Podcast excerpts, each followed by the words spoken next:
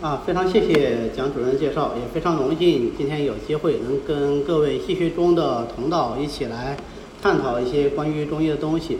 那么最早中药学会跟我联系的时候，他说你给这个年会讲个课吧，我报一题目，这个肝主疏泄的这个应用体会。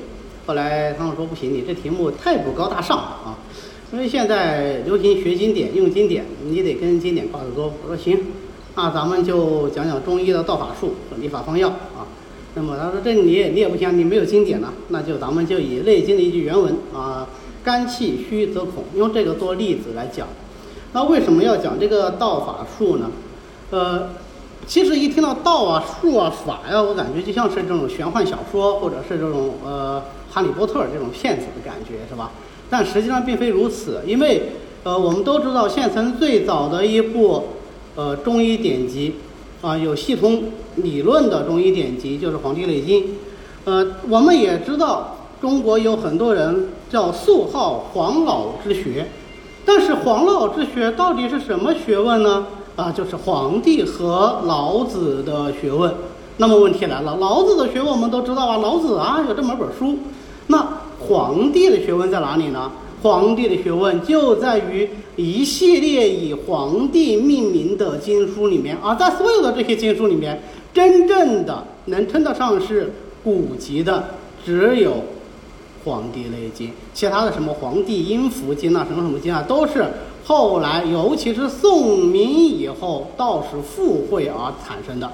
所以我们所谓的黄老之学，实际上《黄帝内经》在里面占了非常重要的地位。也正因为这个原因呢，就很多人他说《黄帝内经》它不是一本医书，或者不仅仅是本医书，它是一本道书。那作为学中医的呢，我当然不同意这个观点。你这个道家一下把我们书给抢走了，这怎么能行呢？对吧？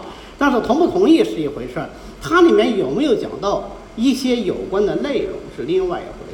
实际上，道这个东西是中华文化的一个非常重要的核心内容。这个严格意义上说，每个民族都有自己最关心的内容。在远古时期，他就开始关心这个问题，一直到现在为止，这个民族仍然在关心这个问题。如果套用现在的科学哲学理论来说的话，就是每个民族不同的范式都有自己关心的核心问题。而解决该核心问题的方式、方法以及所用的语言体系，就构成了这个范式的核心内容。好，把它翻译一下，就是说，中国人看世界跟外国人看世界是不一样的，用的语言文字也是不一样的。那么目的却是接近的，就是我们都希望了解这个世界，并且在这个世界里活得更好。我想，这是每一个生物自己的一个基本的愿望啊。中国人就在思考这个问题的过程中。发展出了一个所谓的道，那道是什么东西呢？啊，老子《道德经》第一句话：“道可道，非常道；名可名，非常名。”啊，这是一句非常难懂的话，呃，就是说道很难以理解。呃，我当然对这个道也无法做出一个非常好的解释。我们只能说，道是我们在学习任何一门学问的过程中，想要去追寻和了解的这个事物。最本源的规律，这个解说当然不是被所有人都能够认同为道的解释的，但是它是一个比较能够接受和理解的东西。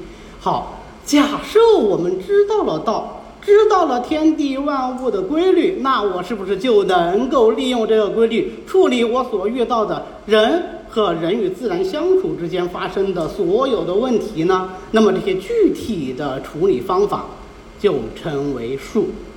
在道和术之间隐藏了一个法。什么叫做法呢？就是我怎样把这个基础的规律运用到具体的问题上。你可以说它是一种思想观，也可以说它是一种方法论。啊，因为名词是次要的，核心是重要的。就是我们要追寻规律，然后用规律帮助我们解决问题。从这个角度上讲，我们就能理解道和术的基本关系，那就是实际上道延伸出了所有的解决问题或者制造问题的方法，而我们假设不了解这一方法，我也无法去理解这个道。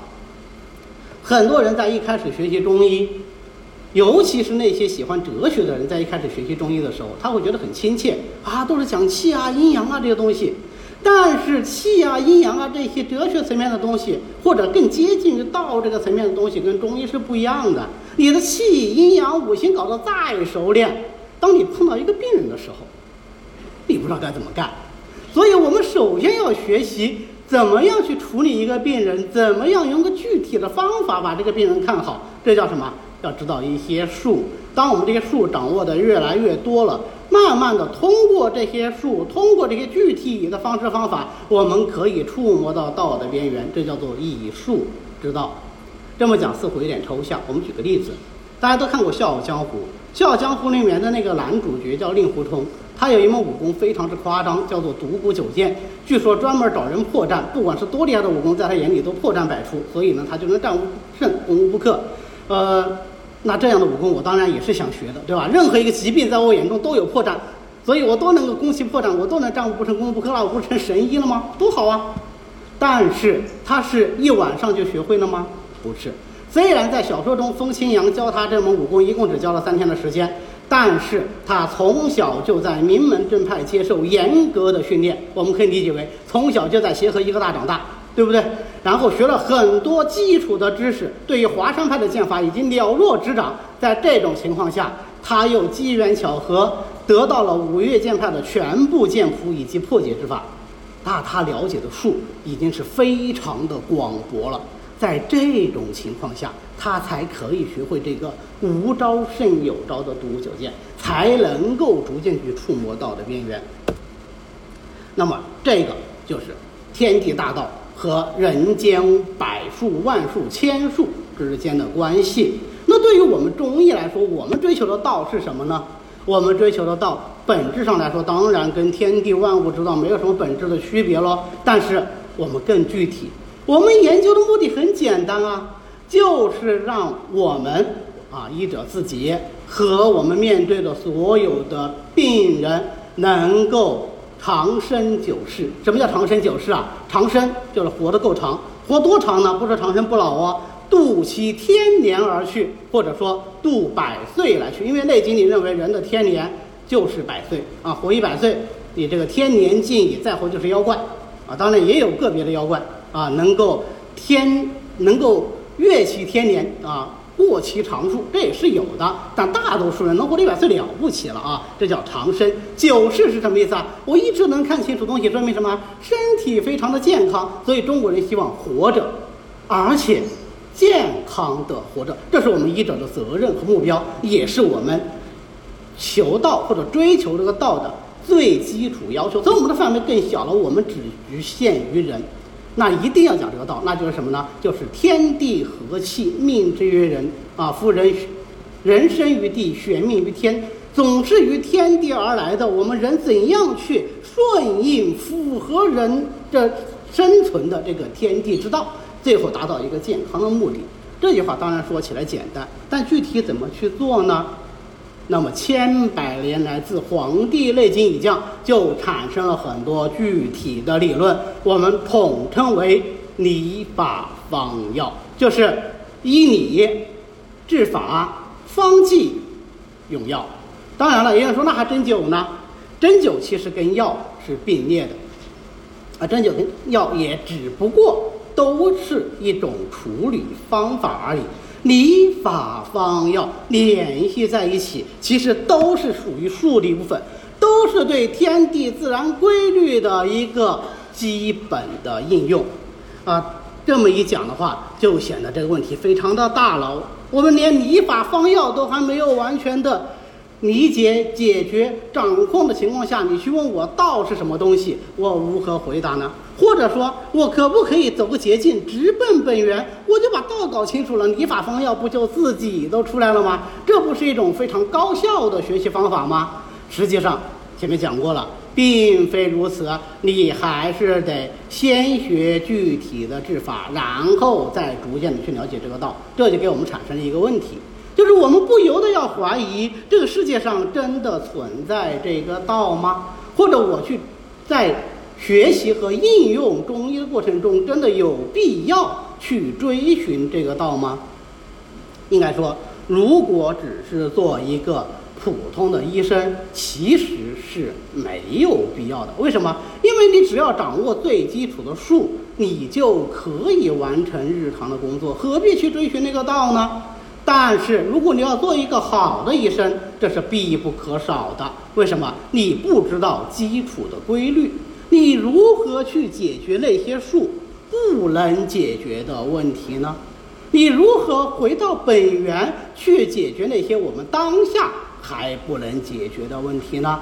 这样的话，我们就知道道是非常重要的。但道到底是什么东西呢？如果道能用一句话说清楚，那它就不是道了。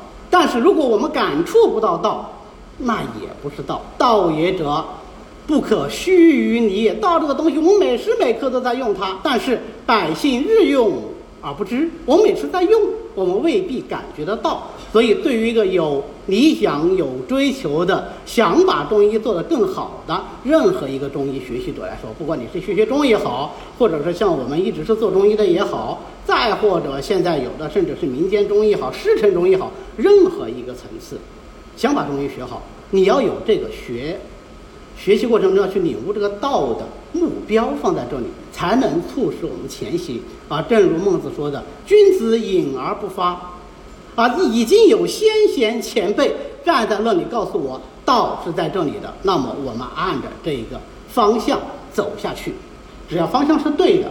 到达终点无非是时间问题而已，啊，在这里我们起步还是从术开始。那我是做男科的，所以我们男科具体的术有哪一些呢？我们以法来论。为什么从法来切入呢？因为中医论治实际上是以法为具体操作的核心。请注意哦，是操作的核心啊，不是核心。也就是说，实际上它的核心。仍然是在于医理，但是医理要付诸于实践，最后它的具体体现是法。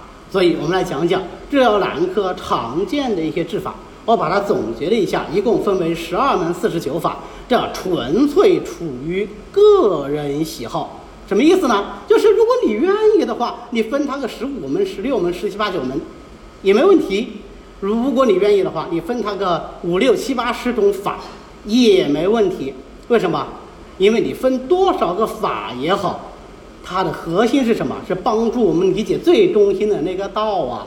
所以纠结点不需要放在，或者关注点不需要放在它有多少门多少法上面，而是放在它如何通过这些具体的法来领悟我们将要追寻的道。那么，这么十二门太多了，我们找一个点儿，输泻法。啊，这也是非常巧合的一件事情。我一进门，我看到夏老师就是在讲这个肝的论治，啊，那么疏泄法大家都知道，就是用来治肝的。为什么叫疏泄法呢？因为肝的主体功能之一就是肝主疏泄。所谓肝主疏泄，就是指肝具有疏通畅达全身气机的作用。但是我们必须得指出的是，肝主疏泄这个提法，并不是由来已久的。有机可考的最早把肝和疏泄联系在一起的书是《丹溪心法》。《丹溪心法》里说：“思疏泄者，肝也；主闭藏者，肾也。”但是，啊，我们把这句话引用过来，会觉得非常的亲切啊，这不就是肝主疏泄吗？但是，这句话“思疏泄者，肝也”跟我们现在讲的疏泄完全不是一个意思。思疏泄者肝，也在丹溪心法里的意思是说，主管津液溢泄的那一脏是肝，主管津液闭藏的是肾。这个疏泄和闭藏只是指津液之溢泄而言，所以你看，跟我们现在讲的疏通气机完全不是一个概念。那么，跟疏通气机联系在一起是什么时候出现的呢？最早可以查证的，把肝。气机和疏泄联系在一起的是《景岳全书》的古方八阵。古方八阵里面载了一个方子，非常有名，你们一定了解的，就是柴胡疏肝散，它治疗肝气郁结。他第一次把肝和疏和疏泄联系到了一起，但是之后的文献里谈的非常之少，一直到晚清以降，民国之后开始编写中医院校的教材。当然那个时候还不是大学啊，最早开始的都是一些呃中医药的函授学校或者是专科学校。那么秦伯卫这一批老前辈，他在编写教材的时候，第一次系统的，他们这一群人啊，第一次系统的提出了肝主疏泄这个说法。我讲这个什么意思呢？就是告诉大家，肝主疏泄是后来出现的，所以意味着什么？假如我们在用肝主疏泄的这个过程出现了问题，你怎么解决这个问题啊？你要回到以前，对不对？要正本清源，要倒根儿，是吧？好，那么我们临床上现在常用的疏肝的方法，无非是和解以疏肝。养血以疏肝，或者是疏肝通络这些方子，相信大家都非常熟悉了啊。小柴胡汤啊，半夏厚朴汤啊，逍遥散啊，祛湿汤啊，所有的我罗列的这些方子有一个共同点，就是我们临床上对于肝气郁结的病症经常使用。而我只要谈到肝气郁结，凡是经过我们统编教材教出来的学生，包括如果是你们参加的是这个中医学院的气血中的班儿啊，都知道。讲到肝气郁结，就与情志有关系。比方说情志抑郁，或者是症状随着情志的波动而波动，对吧？这个是书上的标准表达。OK，这就导致了一个现象，什么现象呢？就是我们现在只要碰到情志病，比方说这个人特别烦啊，或者特别郁结，或者我们俗称的特别难搞、特别年轻啊，你会想到，哎，他是不是个肝气郁结呀？我们会用疏肝的药。糟糕的是，当你用多了以后，你会发觉，用疏泄法治疗情志病，经常有没有效果的？那这个问题出在哪里呢？是书写法本身出了问题，还是说我们对情志病的认识本身有问题？这个需要我们思考。怎么思考呢？只能回归到本源，回到哪个本源呢？当然，我们希望是回到最初的道。我们前面讲了，《黄帝内经》也可以称上是一本道书，道是无形的、不可见的。那么，我们总要找一个东西让我们做个切入点，那就姑且以《黄帝内经》作为一个切入点，看一看《黄帝内经》里是怎么讨论情志和疾病的关系，看一看《黄帝内经》里认为情志是怎么产生的啊？人为什么会有七情六欲？为什么其他的生命没有人，至少没有人这么丰富的七情六欲？因为我们在学习内科学也好，外科学任何一门临床学科的时候，讲到病因就非常头大。为什么头大呢？颠三倒四，就是这些原因啊！因于外感，因于情志，因于饮食，因于劳倦久病、先天禀赋，不就这样吗？好。那么只要是讲到阴于情志，那就想到了是肝，然后就肝气郁结，是不是这么简单呢？其实并非如此。《内经》里讲，人有五脏化五气，一生喜怒悲忧恐。喜怒悲忧恐就是对情志各种类型的概括，也就是我们俗称的七情。所以七情之所以产生，是由五脏气化而产生的，这就是人有五脏化五气的含义。但是在这句话里，你们有没有找到有一点点存疑或者奇怪的地方？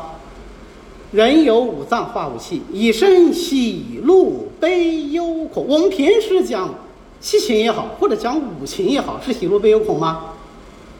并不是，对吧？应该是喜怒思忧恐。这里没有思，为什么没有思呢？两种解释。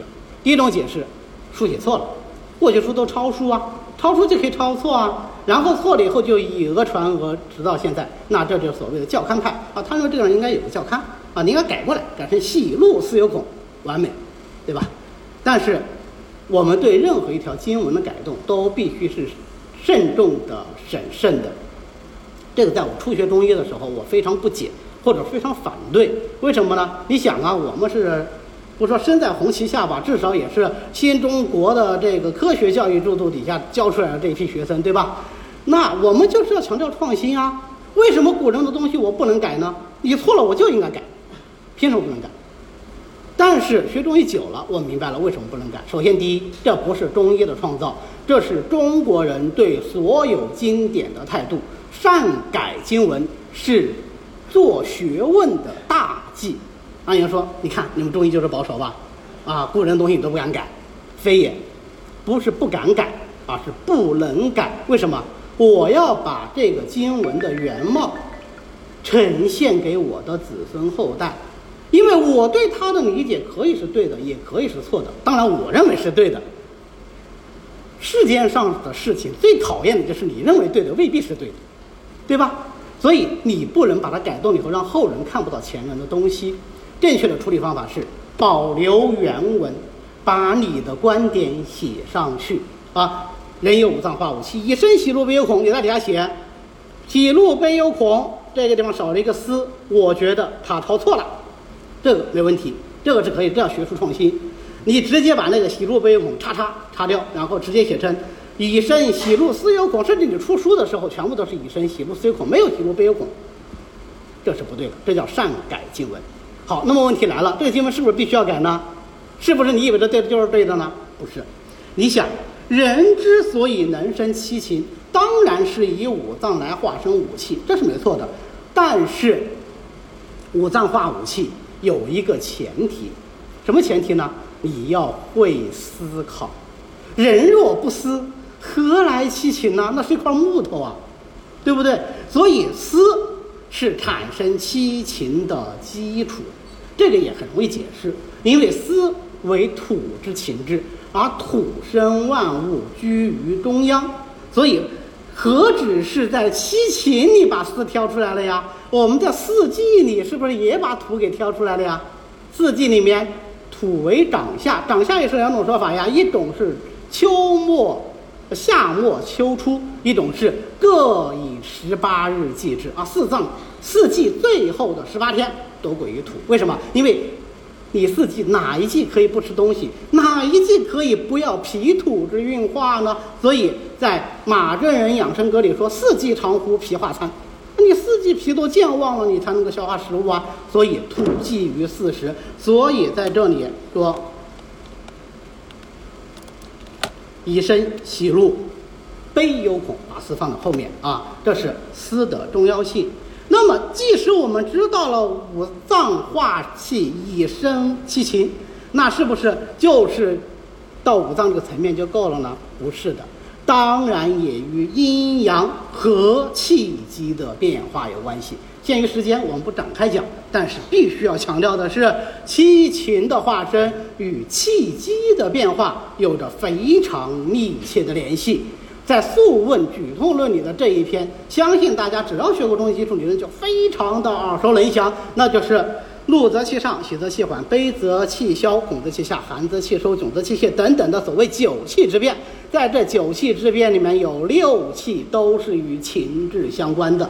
从逻辑上讲，怒则气上，是指当有怒的这种情志发生时，人体的气机会向上而行。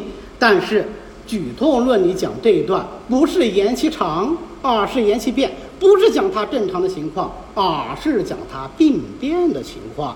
病变之后，怒怒是一种不正常的情志，或者说不是一种平和的情志。那么，当怒质发生的时候，气机会因之而上。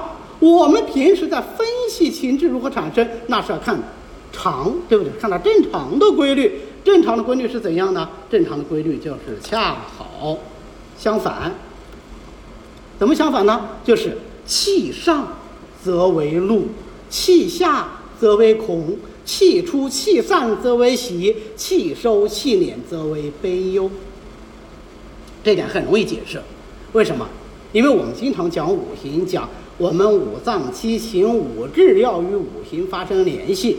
也经常讲，我们的五行是由阴阳化生而来，阴阳是由气化生而来。那么问题来了，五行到底是如何由气化生而来？或者说，我们如何去理解五行呢？在大多数教材里面，给五行是这么解释的啊：组成世界的五种基本物质，不是这样的。五行是五种运动方式。啊，所以你看这个《内经》里的篇名《五常正大论篇》，啊，那么如果只是五种物质的话，那我就没必要叫五行，那我叫五材，材材料的材，对吧？五材不就可以了吗？对，这个就是五行理论发展过程中所经历的阶段。我们的五行学说不是从天上掉下来的，更不是像一些呃中医的高级黑、低级红说的那种啊，是外星人教给我们的啊。外星人存不存在，我们不做讨论。但我们可以肯定的是，五行是中华民族创造出来的，它经历了一个过程，最早是五方的概念。五方的概念在甲骨文里面就已经有看到啊，就是东南西北中。大家现在当然觉得，你五个方位的名称而已，有什么奇特之处呢？但是你要知道，人类认识到方位，并且把方位进行总结和抽象，是在所有各个人类的这个文化历史上都是要经历一个过程，并且是里程碑式的一个标志啊。那么五方出现了以后呢，又出现了五才的概念。五才的概念大家就非常熟悉了，就是我们在中医基础理论里，只要讲五行，一定会引用的那段话，就是木曰曲直，火曰炎上，土元稼穑，水曰润下，金曰从革。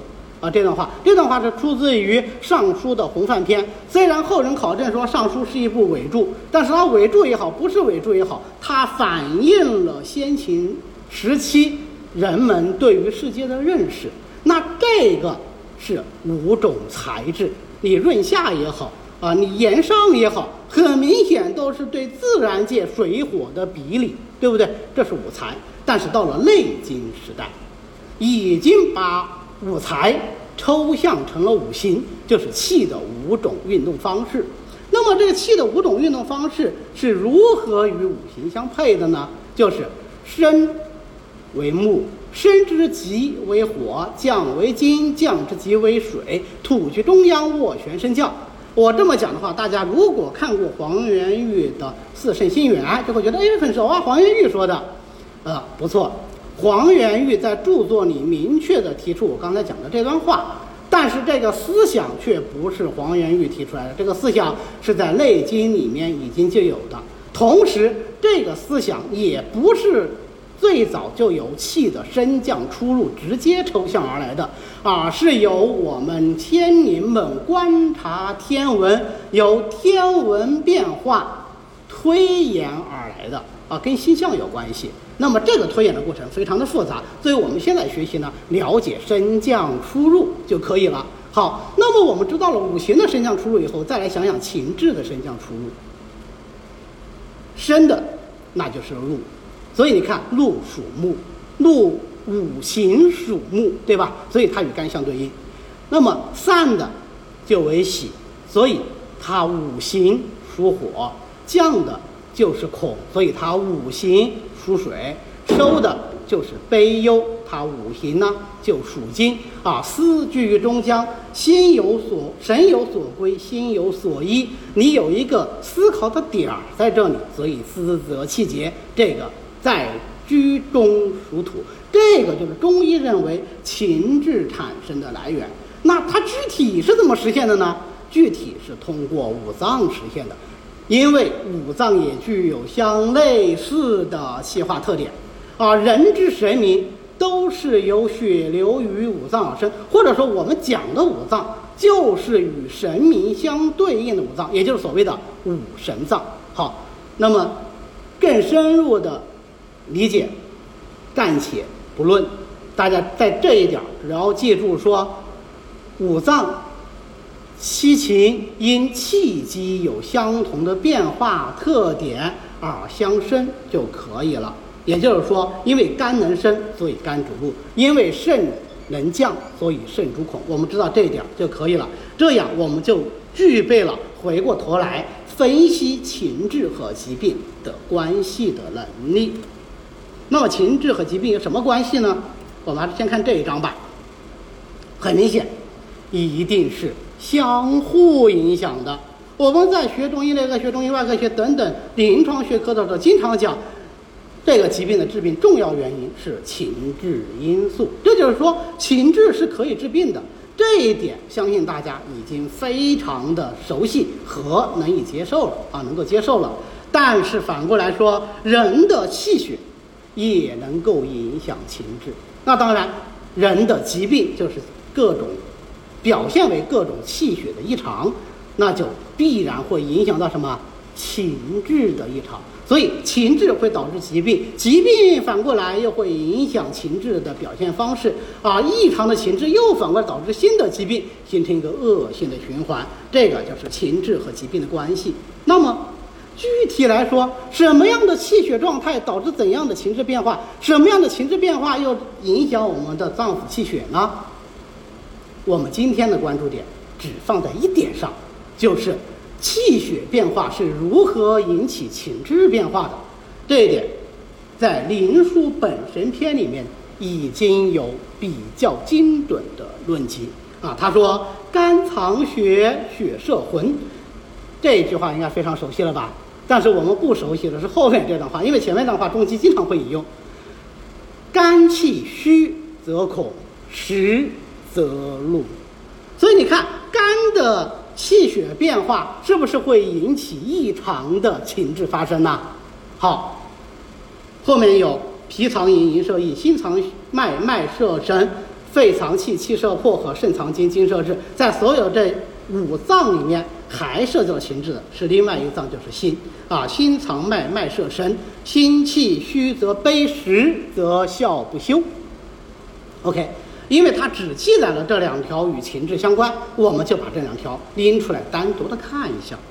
为什么肝藏血，血摄魂，肝气虚就会恐，肝气实就会怒呢？回到我们的阴阳气，呃，气机升降啊。前面讲了，怒则气上，或者气上则表现为怒，这是一个问题的两方面，对不对？好，那么肝气的特点是什么？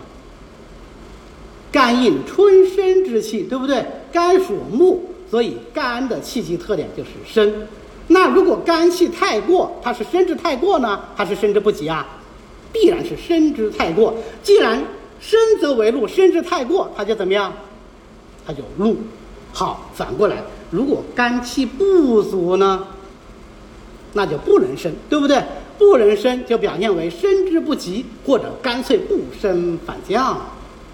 那大家想想，气急下降，这是什么情志啊？刚才讲了，恐则气下，或者气下则恐啊。请注意啊，这两句话不能直接的推导出来啊，因为 A 能到 B 不代表 B 能够到 A，对不对？A 能到 B 且 B 能到 A 成为充要条件，A 能到 B，B 不能到 A 成为充分条件，B 能到 A，A 不能到 B 成为必要条件，是吧？这是高中学的，是吧？啊，所以大家肯定都知道。OK，那我们就不细说了。总之。我们学中医时候经常会碰到这个问题，就是我们从 A 条件推到了 B 条件的时候，会不自觉的把它从 B 条件推回 A 条件，这个是不对的。但是在这里，恐和气下，怒和气上是互为因果的，或者说它们相互之间为充要条件的。呃，具体的论述在《内经原文》里，刚才我们已经简单的提到过了。当然，还可以做更深入的论述。好，你看，肝生之太过则为恐。身之不及就是虚，虚则为恐，对吧？身之太过则为怒。那么心呢？心气是散的，对不对？喜则散嘛，所以喜则气缓，或者喜之太过则心神产散而不藏啊，都都都是散，对吧？所以如果心气太过，散之太过，它就表现什么？就表现大喜。你怎么说大喜啊？笑不休，对吧？一直笑一直笑，停不下来啊。当然这也是一种情志病。那如果是心气不急呢？那就不能散的。不能散就怎么样？那就是散之不及，或者干脆就收敛。收敛为什么？收敛那就是精致，那就是悲忧。所以心气虚则悲啊，它就是这么来的。OK，那我们知道了这个升降出入的几个极端以后，我们是不是同理就可以推出，如果脾气虚，它引起情志变化，或是怎样？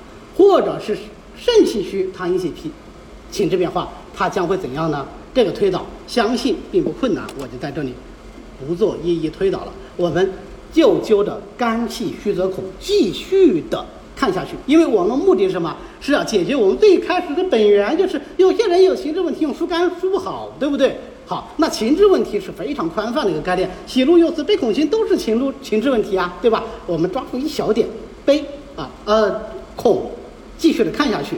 那么肝。气虚则恐，在《内经》里出现的机会非常的多。当然，它不是一样的表述方式啊。你比如说，在《素问脏气法实论》里面，他说肝病者，那就是肝出现的疾病，是吧？它什么表现呢？两胁下痛饮少腹，因为肝经是从这过的，对吧？所以它就表现为它经脉循行之处的病变，所以痛饮少腹。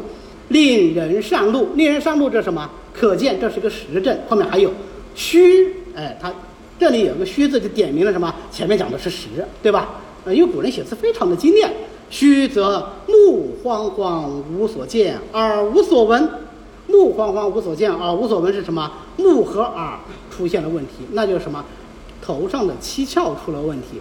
为什么头上七窍出问题啊？因为你肝气虚啊，虚就不能生呐，不能生就清气不生，清气不生则在上至清窍不养，在上至清窍不养，不但会出现目慌慌无所见，不但会出现耳无所闻，还会出现我们更加熟悉的症状：眩晕、头昏、昏重无力，是不是都会有啊？OK，然后后面是情志变化，善恐，如人将捕之，这个捕通捕捉的那个捕，逮捕的那个捕，就是。非常的善于害怕啊，胆子很小，小到什么程度呢？小到好像有人要抓他一样啊！每次我看到这句话的时候，就不由自主的想起鲁迅的《狂人日记》啊，那个主角就是伤口如人将捕之。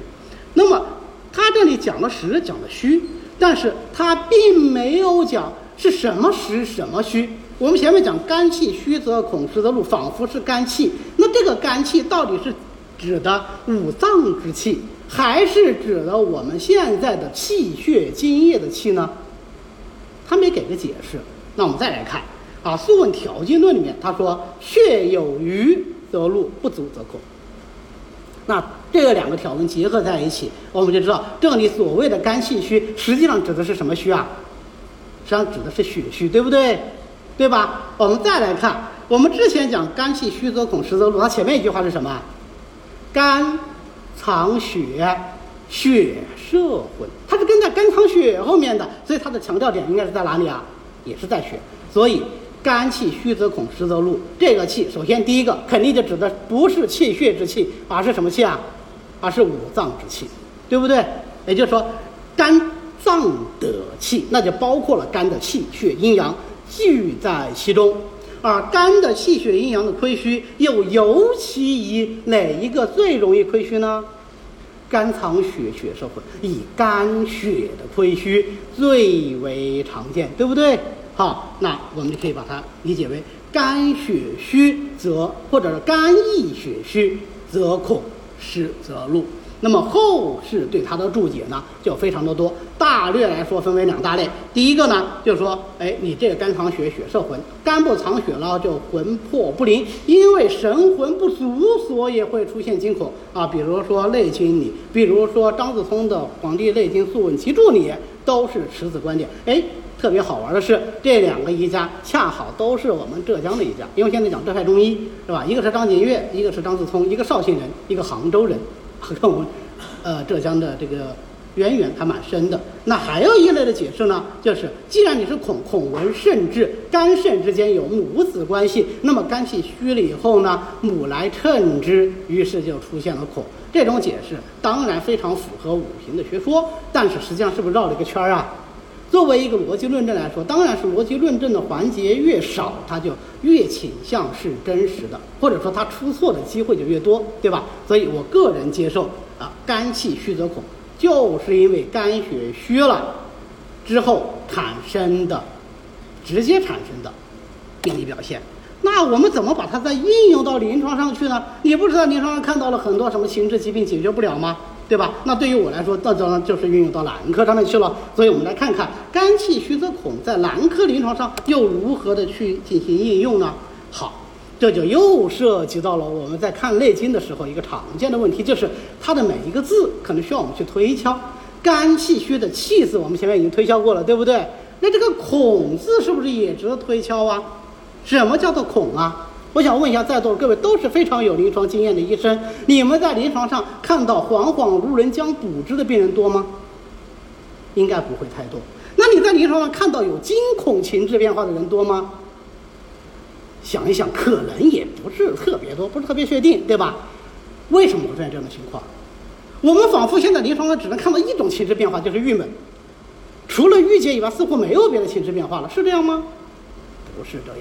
是因为我们对于情志的观察不够仔细，是因为我们对于情志的理解可能还不够精准。那关于概念的精准，毫无疑问，西方的科学是值得我们学习的啊！所以我在这里就班门弄斧一下，这个呢，呃，是这个 DSM 的诊断标准，我把它中间这个焦虑疾病这一段给截下来了啊！你看他对焦虑疾病的定义是什么啊？焦虑疾病包括了哪些疾病呢？啊，那些啊以过度的恐惧和焦虑，以及与之相关的行为异常。过度的恐惧是焦虑的一种表现，或者在有些我们国内自己编的心理学教材里，它直接就把焦虑定义成为对于未来不可确定事件的恐惧。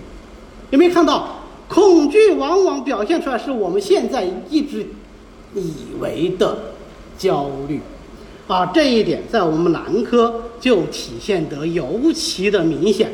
当一个阳痿的患者来找你看病的时候，他满脸写的都是焦虑，但是他的内心深处全部都是恐惧。为什么？如果他无所谓恐惧，他就不会焦虑。他恐什么呢？他恐老婆会离开他，他担心自己的男性魅力不够，他担心长死以往会导致自己精尽人亡。为什么？因为我们都说阳痿了就是肾不好，肾不好就是肾虚了，对不对？最常见了啊，肾虚呢又与寿命相关，他很担心自己不久于人世。大家听我这么讲，一定觉得哇，好好玩哦！怎么会有这样的人呢？就是这样的。我们很多年轻的病人，二十几岁的病人，他来看的第一句话就是：医生，我肾虚。最后临走的时候的一句话是：医生，我是不是没救了？就这两句话啊，这个是我们的标准开头和结尾。代表什么？代表他内心里其实是有惊恐的。那么这种惊恐和焦虑，它到底是什么关系呢？我们后面再说。先来看一下肝和男科又有什么关系？肝对我们男科的关系那就太过密切了，因为肝经绕阴气，我们男科不就是看前阴诸疾吗？况且西医说的阴茎，说的海绵体，在我们中医来说称为。宗经之会，后来由于这个宗经之会是如此之重要，以至于把智慧就去掉了啊，就叫宗经啊。所以我们现在讲阳痿叫宗经失养是它的基本定基啊。宗是什么意思啊？宗就是大的意思，代宗夫如何，其乳亲未了，对吧？宗就是大的意思，所以宗经就是大经，肝合经。那大家可以想见，这个宗经之会跟肝之间有如何密切的关系？况且。肝为脾气之本，为耐受疲劳的根本。我们中医讲防讲劳伤，就是三劳：劳力、劳神、防劳，对不对？防劳就跟我们的男科有密切的关系。更何况，肾主藏精，主生殖，为做强之官，所以肝肾同源。那么，所有这个生长、发育、生殖。都跟我们肝有着非常密切的关系，这就导致了我们男科的四大病腺性金郁都跟肝有不可密切、不可分割的密切关系。那么，肝气虚则恐和我们男科疾病如何具体去运用呢？首先，既然是具体的男科，你当然肯定有男科的各种病喽，是吧？呃，或者是泌尿急喽，或者是阳痿早泄喽，或者是不孕不育喽，或者是睾丸躁痛喽，偏坠疼痛喽，对吧？总之有各种男科诸疾。其次，虚则恐，所以它要有恐的表现。什么表现呢？怯懦、焦虑、多思、善虑。多思善虑实际上是对未来的不确定的惊恐啊，所以他要思前想后做价值判断的，对吧？呃，有一个非常著名的自然选择理论啊，就是啊，一边是狮子，一边是食物，在终点有一只羊，那它是逃避狮子呢？还是去吃那个食物呢？吃食物会被狮子吃掉，不吃呃食物会饿死，对吧？这时候羊就处于什么状态啊？处于一种惊恐且焦虑的状态，对吧？啊，两难的境地。这种境地难道不是现在的中青年男性在社会上最常见的处境吗？所以我们男科最常见这个情志变化，道理就在于此。但是这只能说它是恐。恐是不是一定是肝气虚啊？未必尽然哦，我还是要找到它有肝血虚的依据。那具体表现是什么呢？面黄、眼花、甲枯、痉挛，这个很简单，对不对？心气化在面，心主血啊，所以面黄就代表什么？代表血不能溶于面，血虚。肝开窍于目，目受血而能视啊。现在肝血不足，不能养目，那当然就视物昏花了，甚至于可以出现视物干涩，呃，两眼涩痛啊，都有可能。爪为爪为血之余肝藏血，所以肝其华在爪，那所以你的爪甲枯槁，反映的也是血虚。那真的看到这个爪甲长得乱七八糟的这样的人是非常少见的，更多的人是什么？爪甲上有横纹、有竖纹、有凹陷，颜色不鲜亮、暗淡啊。更重要、更常见的是这样的一些呃表现。然后呢，肝藏血，血摄魂；肝不藏血，就魂不守舍，魂梦幻游行之类也。魂不守舍就怎么样？就多梦，就睡不好，容易醒说梦话，甚至于。梦游、幻听、幻视啊等等等这样一些症状，当然还有我们的舌脉啊，那我们就不说了，因为舌脉非常典型，大家应该相信是非常熟悉。那如果这个人是一个肝血虚引起的惊恐，我们应该怎么治呢？或者说是一个肝气虚引起的惊恐，我们应该怎么去治呢？养血疏肝，养血，肝体阴而用阳，是助其阴；疏泄是助其阳。顺其性则为补。什么叫做补啊？补不之后给你补充什么物质啊？比方说我们要补益气血，我给你一个气血的浓缩包，啪丢进去，那是不可能的，对吧？啊，是说什么顺脏腑之性，那么脏腑之性得以理顺之后，就能够正常的行使它的功能，就能够正常的化生气血精津液，就能够辅助正气。这个是补的含义啊。所以，一方面养血，一方面略作疏泄。啊，我们常用的方子呢，当归芍药散、四物汤、取汁汤，严重的甚至可以再加呃枸杞子啊、阿胶啊、山茱萸啊、熟地啊这一类养血或者是填精养血的药。那么这三个方子呢又有所区别，四物汤不用说了，是养血的基本方。当归芍药散前面夏老师已经讲了，我也不多说啊，反正反正非常简单的六味药啊。那么。曲直汤呢，稍微提一下。严格意义上来讲呢，曲直汤不是一个治疗血虚的方子啊，是治疗一个肝气虚的方子啊。那么肝气虚了以后会怎么样啊？第一个，肝本身体阴而用阳，肝气虚了以后，它的阴血必然不足，所以重用山茱萸以收敛肝气。第二个。肝气虚了以后不能疏泄，不能疏泄了以后气血不行，气血不行了，我们就要怎么样？就要活血通络。所以呢，再加上当归、丹参养血活血，乳香、没药通行经络。但是，所有的这些药都有点偏温，啊，那么偏温了以后就容易伤阴，所以要稍微给它制约一下。再加上知母，以知母之凉润之性，乃制约诸药。这个方子，张锡纯的。张锡纯的用方特点就是，每当他用一些温燥药的时候，他想要用一些凉润的药来制约的时候，就用知母啊。你比方说参线汤，他重用黄芪，但是他有时候说，你黄芪气有余，其是火啊，你黄芪如果用的量太大了，反而有温燥之弊，怎么办呢？加知母，啊，这是他的习惯如此啊。好，我们来看一下具体的临床应用，比如说这个病人，他是个睾丸痛。睾丸痛很很正常啊，不算大病，对吧？啊，但是这个人的痛怎么样呢？第一个痛的时间比较长，痛了六年了。第二个，他睡眠欠佳有二十多年，一直以来都喜欢做噩梦。啊，这一个月来还好像是稍微好了一点，所以他呃一直连转于各个医院求医，诊断是非常明确的啊，就诊断是这个疫病，诊断为抑郁症，然后他吃的药是治疗精神分裂症的药。因为这个病史是他告诉我的，我们没有看到他的病历啊，我不确定他以前有没有确诊过精神分裂症。OK，就这么一个病人。那病人来了以后，你也不能说不看呢。呃，作为医生最羞耻的一件事情就是说，你这全部是情这个情志因素引起的，你可以回家自己调节情志就可以了。病人说我要能调节，我找你干嘛呀？对吧？有时候不是完全能够调节。当然，我们还是要注意，呃，这个自己搞得定的就搞。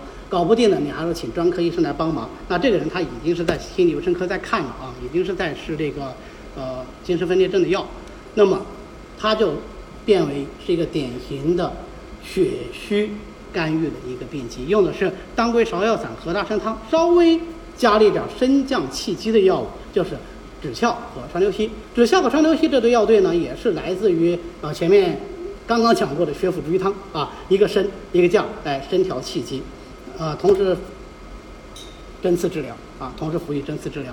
那么呃用了两个星期以后呢，他的睾丸痛就已经完全消失了，啊，入睡好一些啊，做梦少一点，但还是有点困难，所以给他进行了小的加减。加了干姜和附子，目的是通行阳气。通行阳气其实也是帮助肝在疏泄的啊。那么另外一方面呢，就加了比较大量的怀小麦，怀小麦来濡养五脏，尤其是养心血。这实际上是有甘麦大枣汤的意思了。那么呃，这次用完以后呢，他的睡眠就大为好转。他自己的这个药啊，就是这个喹硫平减量以后，他的睡眠也能够得以保证啊，患者也非常的开心。你从他的这个。情绪表现就可以看得出来。当然了，呃，喹硫平要不要吃？呃，到底应该怎样减量？还是听从专业医生的意见。但这边呢，呃，后来又继续治疗了大概两到三周，他就没来了啊。后来电话打过去说，自我感觉性功呃这个睾丸痛这方面就再没发过，睡眠呢，呃，也没有复发啊。当然，是治疗以后三个月给他这个随访的，呃。